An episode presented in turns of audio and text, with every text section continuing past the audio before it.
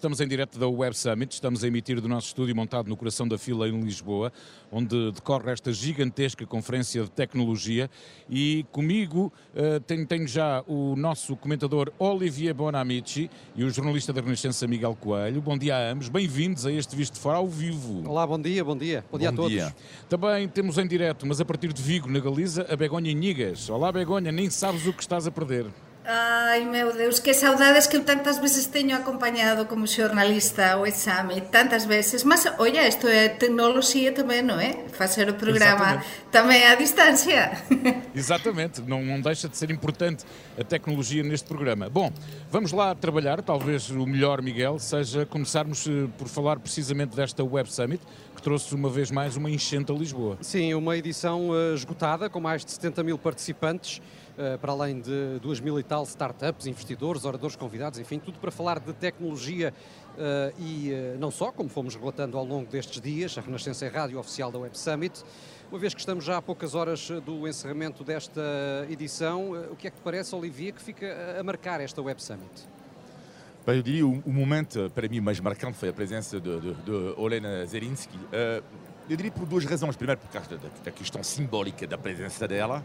Estamos mas, a falar da mulher do presidente da Ucrânia. Exatamente. E, mas além disso, a questão quando ela abordou as novas tecnologias porque, uh, e da questão dos drones. Porque de facto isto é, é, é, é super interessante, a questão das novas tecnologias, mas estamos a ver que às vezes tem uso que não devia ser. Uh, e eu acho que nunca se falou numa guerra tanto das novas tecnologias, neste caso do uso dos drones. E achei interessante ela alertar também para esta situação, porque falamos de aplicações tudo bem, isto melhora o nosso dia a dia, mas também uh, tem este uso, uso uh, dramático hoje em dia. Embora no caso da Ucrânia a tecnologia também esteja a ser utilizada justamente ao nível das aplicações e tudo mais para facilitar o, os contactos entre as posições ucranianas e o dia a dia dos próprios cidadãos. E tu, Begonha, ainda que à distância, o que é que uh, destacas desta Web, Web Summit? Pois sim, à distância e como explicava antes, não como jornalista, não é? neste caso como comentadora e desde fora, realmente estou a ver que sim, na, na, na empresa destacouse, eh, mas sobre todo na, na imprensa especializada económica e para min sí que é importante saber como o E-Summit continúa a vanguardia tamén e nos convidados tamén sempre, sempre os convidados de máxima actualidade. A presença do muller, da muller do, do, do presidente da Ucrania neste momento é importantísimo, non é? E entón, como explicaba Olivier, é fundamental saber que grazas tamén á tecnoloxía, eh, o investimento novo, a nova maneira de traballar e de abordar as coisas, nós podemos agora eh, ter, por exemplo, coñecemento do que acontece en Ucrania en tempo real. Por iso é moito importante fe, feiras como esta da West Summit, na que se citan, eh, están a traballar conxuntamente e a mostrar o que se faz de mellor en novas tecnoloxías eh, de vanguardia no mundo inteiro en Lisboa estes días, é moito importante feiras como esta e que, e, que, que esta feira eh, continue em Lisboa, não é? Isto é e fundamental. Os, os países francófonos, Olivier, trabalhas para meio mundo, não é? França, Bélgica, Suíça, sei lá. A Web Summit chegou lá ou é como o gás e não passou dos Pirineus? Não passou dos Pirineus. Oh. Nenhuma linha, nenhuma linha. Uh, nenhuma linha, se estou a exagerar. Uma linha. Por acaso, um jornal católico, La Croix, uh, não do resto nada. Nada, e é interessante porque muitas vezes olhamos para a atualidade apenas com os nossos olhos, faz lembrar um grande professor de jornalismo uhum. que me dizia uh, a Expo Universal interessa apenas, dizia ela, os países que a organizam. Uh, e é engraçado porque eu costumo dizer, e concordo, concordo com ele, fiz um pequeno teste, onde é que teve lugar a última exposição universal? Quando você faz a pergunta às pessoas, ninguém sabe, ou pouca gente sabe, onde é que ela teve lugar. E no Web Summit é um pouco igual. Mas temos aqui de certeza também uh, convidados e participantes franceses. Sim, também, mas isto não. Sim, também, mas estou a dizer que é mais ou para seja, profissionais. É um, é um evento mundial. Não estou, dizer, não estou a dizer contar, mas é mais para profissionais. Ao contar, por exemplo, o Salão Eletrónico de Las Vegas, onde isto é mais para o grande público, ver as novidades e tudo isso. Não estou a dizer que isto não tem interesse, só posso vos dizer uh, que uh, nos países francófonos não tem, e se eu fosse editora, eu não quero ser expulso agora a dizer isto. Se eu fosse editor, eu acharia, eu, eu acharia a mesma coisa. O Web Summit é algo, na minha opinião, de, de, de muito especializado. Deve ser Exatamente, é mas é... os franceses são muito ansiosos. Mas é muito especializado, como eu dizia, como eu dizia um momentinho, mas como eu dizia um momentinho, isto acho que os ouvintes também lhes interessa, não é? Porque às vezes ficamos de dentro, não é? E não estamos a ver as coisas de fora. Como explicaba un momentinho, no caso da empresa española, só a imprensa especializada económica é que destacou, por exemplo, as empresas de é Madrid isso- que están presentes, tudo isto, porque E- inicialmente é verdade que a West Summit nas primeiras edições sí que teve Begonha, impacto global, mas agora não, sinceramente. eh. É por isso é que a Renascença também está aqui para eh, criar impacto fora eh, dos pavilhões da FIL e também da Altice Arena. Deixem-me só aproveitar para recordar que este programa Visto Fora é uma parceria da Renascença com a Euronet, a rede europeia de rádios. Euronet Plus. E temos sempre espaço no Visto de Fora para olhar para alguns dos temas europeus que marcaram e estão a marcar a semana. Um deles continua a ser a guerra na Ucrânia, numa altura em que se assiste a uma aparente retirada russa de Kherson, no sul do país. Ontem mesmo foi removida a bandeira russa do edifício governamental em Kherson, sem que se saiba o que pode acontecer a seguir. Olivier, estaremos perante uma, uma retirada ou os russos poderão estar a preparar alguma forma de armadilha? impossível neste momento de dizer. Eu diria apenas que uh, Kherson, do ponto de vista uh, psicológico e estratégico, seria para os russos, uma, uma, os russos não, para a Ucrânia, uh, uma grande vitória, sobretudo na, na perspectiva que o Zelensky, na minha opinião, ao contrário do Putin, uh, tem ainda menos tempo para perder. Por que eu estou a dizer isto? Por causa das eleições nos Estados Unidos e no próximo ano, em janeiro, os republicanos podem colocar rapidamente o veto sobre as despesas, ou seja, significa que os americanos já estão a questionar, uma parte dos americanos estão a questionar uh, a ajuda uh, do armamento aos ucranianos, por isso, na minha opinião, Zelensky não tem muito tempo a perder, esta batalha de Kherson, ela é fundamental para o, para o resto da- da- da guerra. Kherson, que foi uma das regiões anexadas pela Rússia, portanto, qualquer ataque poderá ser considerado por Moscou como um ataque a território russo. Pode ser o argumento Sim. que a Rússia procura Begonha para uma escalada da guerra?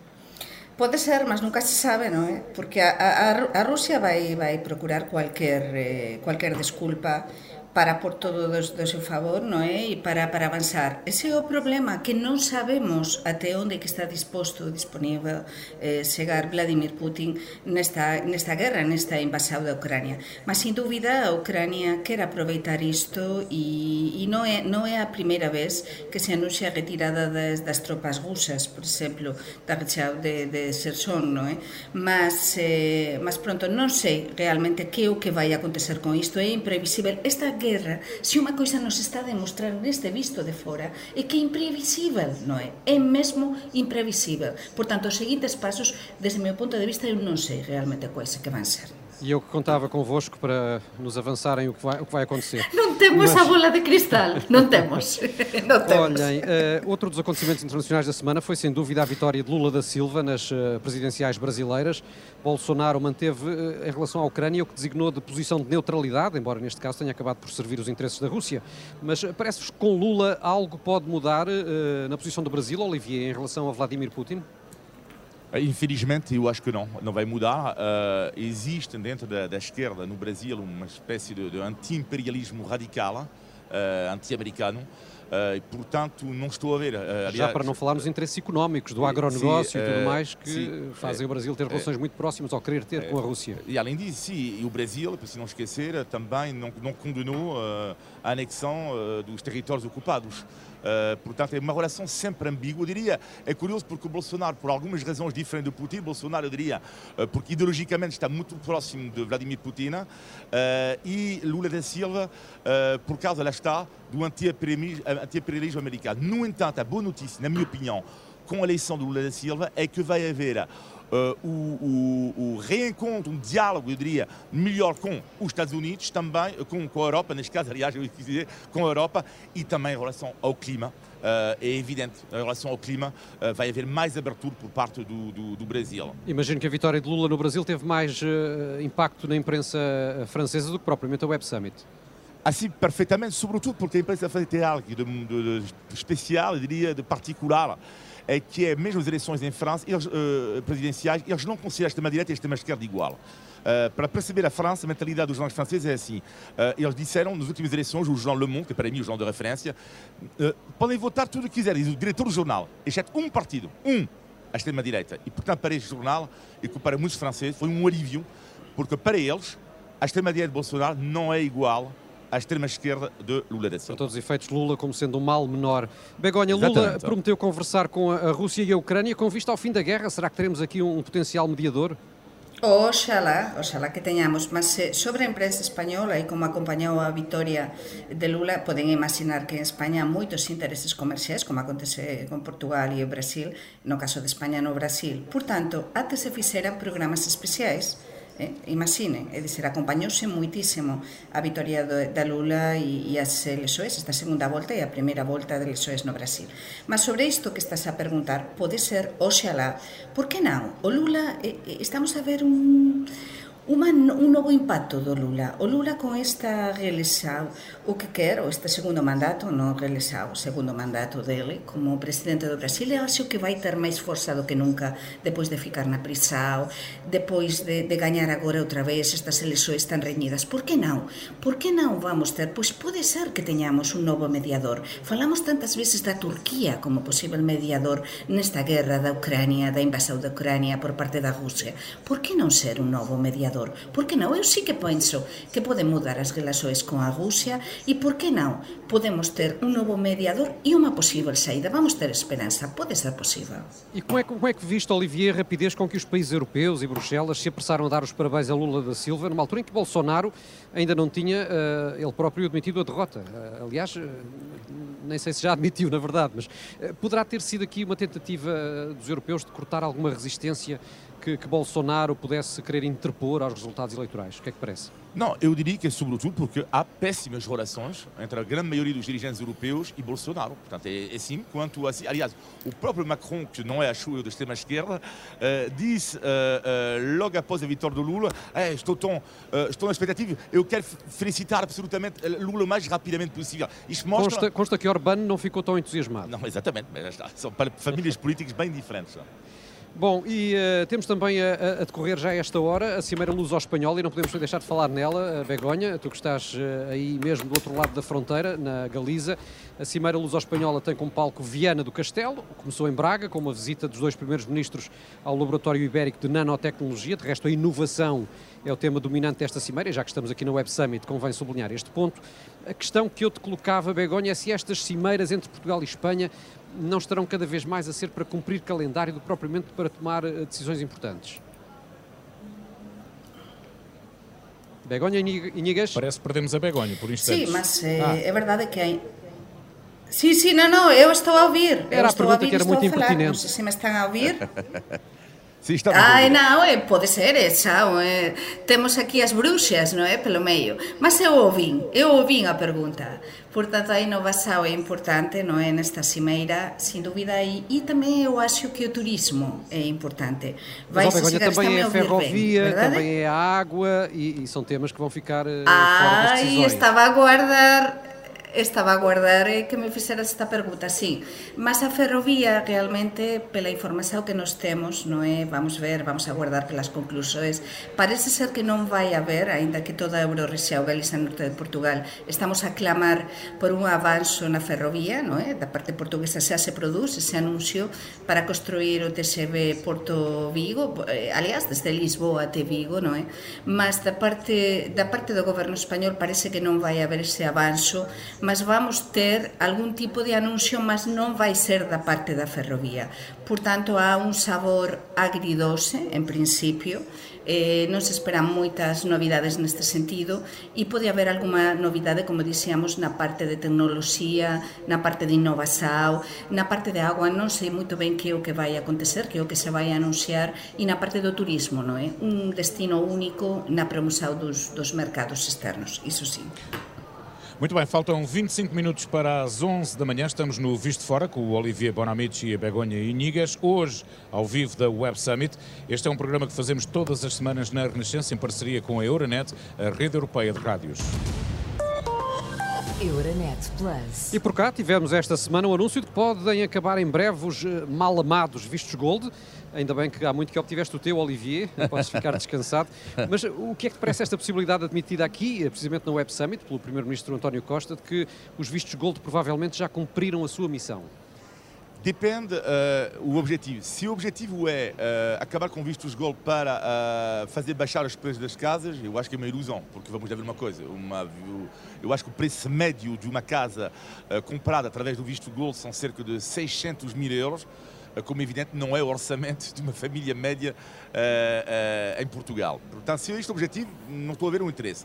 Agora, se há uma questão não sei se há questão de lavagem de dinheiro, uh, se há uh, uh, também desigualdade. Eu diria que é uma nova tendência, que é, esta medida onde é que ela me incomodava, era um pouco a medida, já falei disto na última semana, com a questão dos reformados. Eu acho que era uma medida certa na altura, se calhar hoje em dia nem tanto, porque de facto não pode haver um país com duas velocidades. Uh, extraordinariamente esta semana cruzei-me com um, um, dois reformados, a mesma mesa, um francês e um português, mais ou menos o mesmo rendimento, o francês paga 10%, o português paga muito mais, quase o dobro. Não é normal. Não é normal. Eu é por isso que, que eles andam aí em tão grande limite... número, os franceses, Paulinho. É, é, já está explicado. Mas, eh, de facto, a origem dos vistos gold tem a ver com a necessidade eh, de cativar, eh, ou de chamar a Portugal investimento estrangeiro, não é? Recordo que surgiu nos tempos da Troika esta, esta medida, pretendendo justamente que atraísse Sim, investimento estrangeiro, quer, quer, através, quer através do investimento imobiliário, quer do próprio investimento em empresas, criadoras de emprego, etc. Embora essa foi a via que uh, menos funcionou, pelo que vimos até agora. Mas também é certo que em 10 anos entraram em Portugal, à conta dos vistos gold, quase 7 mil milhões de euros. Uh, e a Madeira já fez saber que quer manter os vistos gold, ou seja, há quem considere uh, que é daqueles casos em que os benefícios superam os riscos. será que é assim ou não, Begonha? Parece que estamos mesmo sem comunicação com a Begonha para já. É, vamos avançando enquanto será Mas esta, esta questão, essa, Olivia, de uh, encontrarmos também aqui uma perspectiva positiva para os vistos gold e para a forma como funcionaram ao longo destes anos. Uh, permitiram, numa altura em que o país uh, estava muito carecido de, de, de capital, porque o país estava praticamente na bancarrota, entrassem em Portugal muitos milhares de milhões de euros. Sim, mas eu acho que há, há medidas. Ela, esta medida, por exemplo, podia ser reavaliada, não sei, ou através de. Uma, uh, uh, exatamente, através de outras exigências, com outras contrapartidas, por exemplo. Porque esta medida que, que tomou na altura do PSD, da reforma zero, uh, IRS zero para os reformados, na altura ela, ela, foi ótima. Ela permitiu relançar o mercado imobiliário. Mas ela não podia continuar, senão vai criar injustiça, porque já agora nós não podemos. Tudo é, isto é, é bem bonito que, chamar o investimento, claro que é importante é importantíssima. Mas tu não podes sempre privilegiar os estrangeiros, depois os jovens estrangeiros. Venham cá, não pagam IRS. Os, os reformados, venham cá, não pagam IRS. Os vistos venham cá, não sei o que mais. E depois e, e pode haver, uh, por parte da população nacional, uh, um sentimento de justiça. É, é preciso encontrar um equilíbrio. Ficas nomeado nosso porta-voz oficial para essa questão. Bem, o que parece estar aí para durar, ao contrário dos vistos gold, é a contestação social, porque as greves já estão a suceder-se. Esta semana tivemos várias, com destaque para a greve dos professores, outras estão também já agendadas, incluindo na função pública, uh, enfermeiros, médicos, uh, também na TAP. Uh, como é que olhas para estes protestos crescentes em Portugal? Bem, eu diria que é um contexto explosivo, era de esperar e vai piorar. Uh, porque e, eu acho, sobretudo da parte do, dos funcionários públicos, uh, eles não vão aceitar isto. A questão aqui que é, uh, quando eu olho para um, um, enfermeiro, por exemplo, que vê no espaço de 20 anos o seu, o seu ordenado quase não aumentou, é uma situação terrível. E vai colocar uma grande questão que é a conta do clichê que nós, não clichê não, não clichê, é uma verdade. Há 20 anos atrás toda a gente queria ser funcionário público. Era segurança do trabalho, era uh, um, bom, um bom ordenado final, no final do mês. Hoje em dia, olha, eu aposto daqui a 10 anos a ninguém. Quem é que vai querer hoje em dia, sinceramente, hein, quem quer ser enfermeiro? Quem quer ser polícia? Com estas responsabilidades. Embora essas com... sejam carreiras especiais no interior da função pública sim, e, portanto, sim. também têm Bem, benefícios é, é especiais. Agora, uh, eu diria ao mesmo tempo, o Estado devia ser honesto, o Governo devia ser honesto, neste caso, dizer, ok, é austeridade, não há dinheiro, quando tens uma inflação de 10%, será que o Estado tem capacidade de pagar este aumento de 10%? E eu acho que não há dinheiro para isso. Portanto, a questão é tudo, é como tudo na vida, é uma questão de, de, de honestidade. Vamos ver se Begonha já está connosco. Begonha? Não, ainda não, temos de prosseguir então. Mas, Será um eh, problema de rede da Begonha em Espanha? Sim, eh, ela que estava em direto connosco a partir de Vigo, na Galiza, como anunciámos de, de início, nesta emissão que eh, eu, o Paulino e o Olivier Bonamici estamos a realizar aqui a partir da Web Summit, em direto, neste que é o último dia da Web Summit. Ainda em relação ao tema das greves, Olivier, até que ponto é que também poderá ser uma forma de, nomeadamente o PCP, como se sabe tem uma presença muito dominante em muitos sindicatos, o PCP querer causar a Costa saudades da geringonça? Era evidente que a partir do momento em que já não há uh, uma geringonça, o Bloco de Esquerda, o Partido Comunista, tem um papel importante uh, neste momento, porque uma parte do, do, eleitorado, de facto, não vai Uh, já, já, já, acabou esta união da esquerda. E é evidente que o Partido Comunista, sobretudo, uh, tendo em conta uma parte do seu eleitorado, vai ter um papel super importante agora uh, nesta, nesta crise, porque eu diria que a tendência, como eu já disse há pouco, vai, ser, vai haver cada vez mais greves nos próximos meses, sobre isto não tenho dúvida nenhuma além da greve da TAP, que, que, que, se prepara. Muito bem, nós já vamos avançar com o visto de fora. Aproveito para dar aqui conta de uma notícia de última hora que nos chega, dá conta da morte de Dom Daniel Batalha Henriques, Bispo Auxiliar de Lisboa. Bispo Auxiliar que faleceu esta sexta-feira devido a doença oncológica, ele que se encontrava internado há algum tempo em cuidados paliativos. Eh, uma mensagem do Cardeal Patriarca, de resto, eh, anteontem dava já conta do agravamento do estado de saúde de Dom Daniel Batalha Henriques. É uma notícia que vamos desenvolver no noticiário das 11, já daqui a pouco. Aqui no Visto de Fora, em direto da Web Summit, gostava de falar agora convosco da semana de quatro dias, um projeto que tem sido contestado pelos patrões, mas que o Governo pretende pôr em marcha no próximo ano. Eh, de certeza, Olivia, que já tens planos para este dia extra de folga que a semana dos quatro dias te vai garantir, ou não? não, eu já tenho a semana de dois dias eu. uh, eu diria que é uma nova tendência que é, uh, eu acho que a tendência vai ser as Olá. pessoas aperceberam-se, uh, aperceberam-se. Ah. Apareceu a begonha. Estou, apare, apareci como, como um, não sei. Agora estou a ouvir perfeitamente. Já pensávamos que tinhas começado a tua semana de quatro dias. Meu Deus, deixar, mas não sabem o mal que eu passei. Vamos, vamos só ouvir o Olivier. Vamos só ouvir o Olivier concluir este ponto, por favor. Uh, sim, uh, eu acho que é uma nova tendência que as pessoas não querem apenas uh, querem passar mais tempo com a família. Uh, querem também ter mais lazer, mas sobretudo com a família. Eu acho que isto é uma nova tendência da sociedade em geral. Seja de esquerda ou de direita, eu lembro muito bem, a geração dos meus pais é, matava-me no trabalho. Uh, lembro muito bem da frase do meu pai que diz eu não te vi crescer. Ora, eu como pai... E cresceste bastante, uh, é 1,90m, não é? Eu, quero, eu como pai quero, quero ver, eu, eu, vi crescer os meus filhos, tive esta sorte.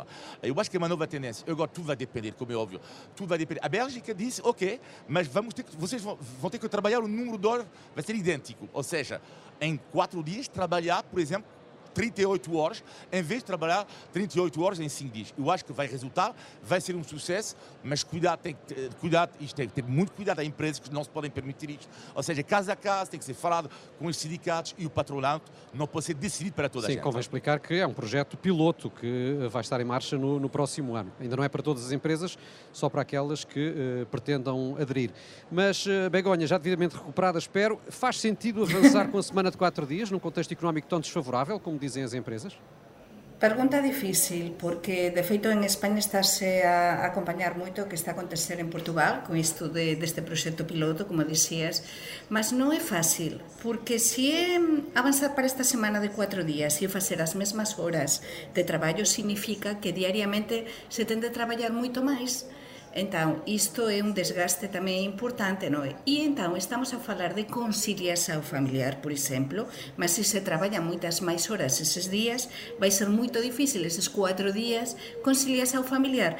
Por tanto, é piloto, vamos ver se realmente funciona, eh, se depois os traballadores van receber o mesmo ou non, se realmente se traballarem as mesmas horas, horas Essa é uma condição que, que é considerada fundamental.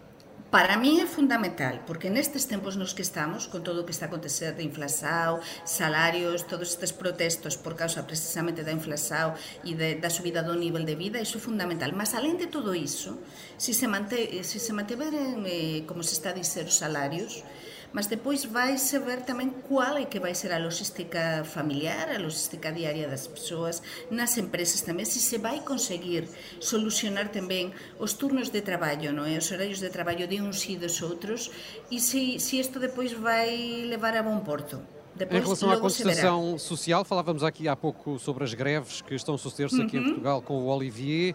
Uh, qual a tua perspectiva? E em comparação com Espanha, por exemplo, notas que há uh, mais contestação social em Portugal Sim. ou menos? Neste momento há moita máis contestación social en Portugal. É incrível porque en España, Aliás, na Galiza, nesta zona de Vigo onde eu estou, non é? Estes días de traballar, eh, realmente sempre houve unha tradición de moita contestación, non é? Eh, pelo tema do mar, eh, o tema das industrias, eh, do automóvel, mas neste caso, eh, en Portugal, estamos a acompañar e asistir a moito protesto. Non a semana que non teñamos algún tipo de protesto, non é? Eh. E isto é por algo, porque as persoas están con un esforzo, xa no limite mesmo, no limiar do que se pode facer dese esforzo familiar, persoal, non é, para chegar a fin de mes. Por tanto, esta semana de cuatro días fica moito ben na fotografía, mas cando há tanto protesto, eh, acho que máis do que estes cuatro días ou semana de cuatro días é que as persoas teñan máis cualidade de vida e teñan de facer menos esforzo ao fin de mes para poder precisamente eh, facer frente a todas as despesas. Muito bem, temos de avançar. Está na hora de mostrarmos ao mundo, reunido aqui na Web Summit, os dotes linguísticos do Olivier e da Begonha no domínio da língua portuguesa. É o momento mais aguardado para quem pagou o bilhete para aqui estar. E não é barato. Não é barato, não é barato exatamente. É o índice de tugalidade. Vá lá, em direto. Índice de tugalidade. Concentrem-se lá, Olivier e Begonha. Queremos que façam boa figura aqui perante toda esta gente na Web Summit. O que é que significa? Uma edição que bateu recordes e tudo. Vejam, vejam lá, não vão ser vocês a estragar isto agora, ok? Olha lá tentar espreitar. Bom, o que quer dizer a expressão portuguesa, e esta é mesmo para não, para não falharem, o que quer dizer rebentar pelas costuras? Ah, mas Ah, eu já ouvi mil- mil eu conheço. Eu, Eu também, conheço. peraí, arrebentar pelas costuras. Está com, não, arrebentar pelas costuras. Gostava que vissem Esta- o ar de concentração esta- do está com Olivier. calor. É o quê? Eh, não, não, não. Está, está enervado.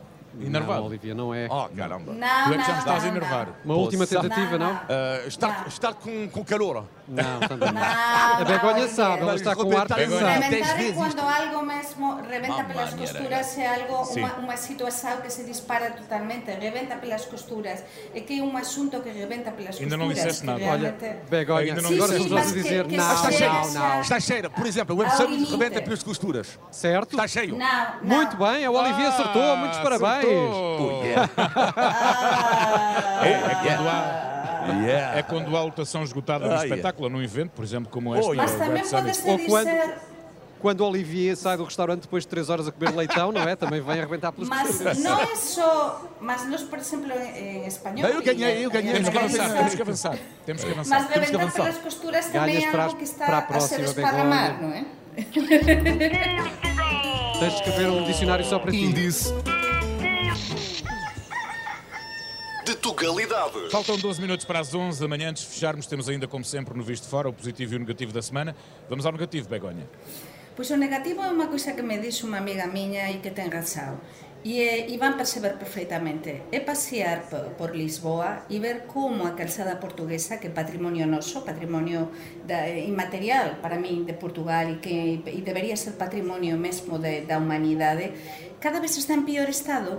Xa aperceberan e xa vieran como a calzada portuguesa en Lisboa realmente está mal, sobre todo se non son eh, rúas centrais os que gostamos de pasear e de ir a pé por Lisboa percebemos moito ben o que é Por exemplo, bairros que non son tan centrais, eh, non se está a contratar as, as persoas que realmente saben colocar esa calzada portuguesa. Ven moitas persoas de fora e entón fica todo moito irregular e há moitas persoas de idade, idosas, que están a caer na rua. Para mim isto parece básico, mas é Câmara, Carlos importante. Moedas. Que já Pois sim. também. E justamente. Pois sim. O teu, Pois muito rapidamente, o teu negativo. O meu negativo esta semana tem a ver com o facto de três países eh, que eu vou citar, que é Fra eh, Itália, neste caso Espanha e Portugal, eh, cada vez mais minimizarem o papel que tiveram três homens, Franco, Mussolini e Salazar. É interessante porque eu vi esta semana um artigo de um historiador português acerca de Salazar e pensei a mesma coisa quando estive em Espanha, de férias com amigos espanhóis, eles também a tentar minimizar o papel de Franco. E engraçado porque, engraçado não é, eu acho que é uma nova tendência agora, e na Itália vê-se isto claramente mais, ainda mais, que é as pessoas que começam a dizer, afinal, Mussolini não fez assim tantas coisas más. E este argumento que eu ouço também em Espanha e em Portugal, então, cada vez mais pessoas, porque também estão fartas, talvez, da vida que eles têm, dizer ah, afinal, Salazar não fez coisas assim tão maus, é o meu negativo da semana. Muito bem, agora 30 segundos para cada um. O positivo, Begonha. Pois o positivo é ver como a Galiza e o norte de Portugal cada vez estamos máis pertos. E é verdade que da cimeira de hoxe onde estaba a falar e cortouse de, de Viana do Castelo non van sair grandes temas e grandes acordos, mas estamos todos do mesmo lado e estamos decididos a continuar a traballar xuntos. Eu como galega e un bocado como portuguesa estou convencida que aínda que de hoxe non saian grandes acordos nin titulares, nos vamos continuar a traballar e vamos continuar do mesmo lado Iso para Muito mí bem. é mesmo muito importante. Muito bem, o teu eh, positivo, Olivia. O meu positivo, Qual é a tasca desta o vez? meu positivo, eu vou abrir a minha, a minha- eu vou abrir a minha carteira.